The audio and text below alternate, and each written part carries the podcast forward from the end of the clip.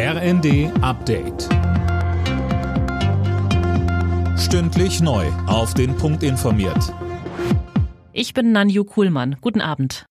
Die Politik wird noch Jahre damit beschäftigt sein, die Energieversorgung in Deutschland zu sichern. Damit rechnet Kanzler Scholz. Aktuell geht es vor allem darum, das Land auf einen Gasmangel vorzubereiten, sagte er in einer Videobotschaft.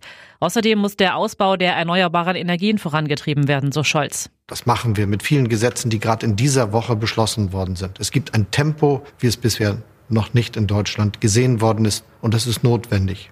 Und wir werden mit diesem Tempo es auch schaffen, ein klimaneutrales, wirtschaftlich starkes Industrieland zu sein. Großbritannien hat ein neues Programm zur militärischen Ausbildung von Ukrainern für den Krieg gegen Russland gestartet. Es handelt sich dabei um Freiwillige ohne militärische Erfahrung. Daniel Bornberg berichtet. Das mehrwöchige Training basiert auf der Grundausbildung für britische Soldaten und umfasst den Umgang mit Waffen, militärische Taktik, erste Hilfe auf dem Schlachtfeld und Kriegsrecht. Eine erste Gruppe von insgesamt bis zu 10.000 Freiwilligen hat bereits erste Übungen absolviert, teilte das britische Verteidigungsministerium mit.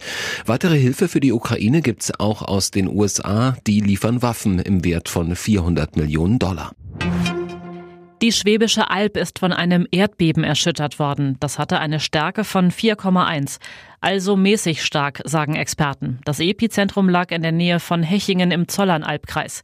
Die Erdstöße waren im Umkreis von rund 50 Kilometern zu spüren. In Berlin haben tausende Menschen am Love Parade Nachfolger Rave the Planet teilgenommen.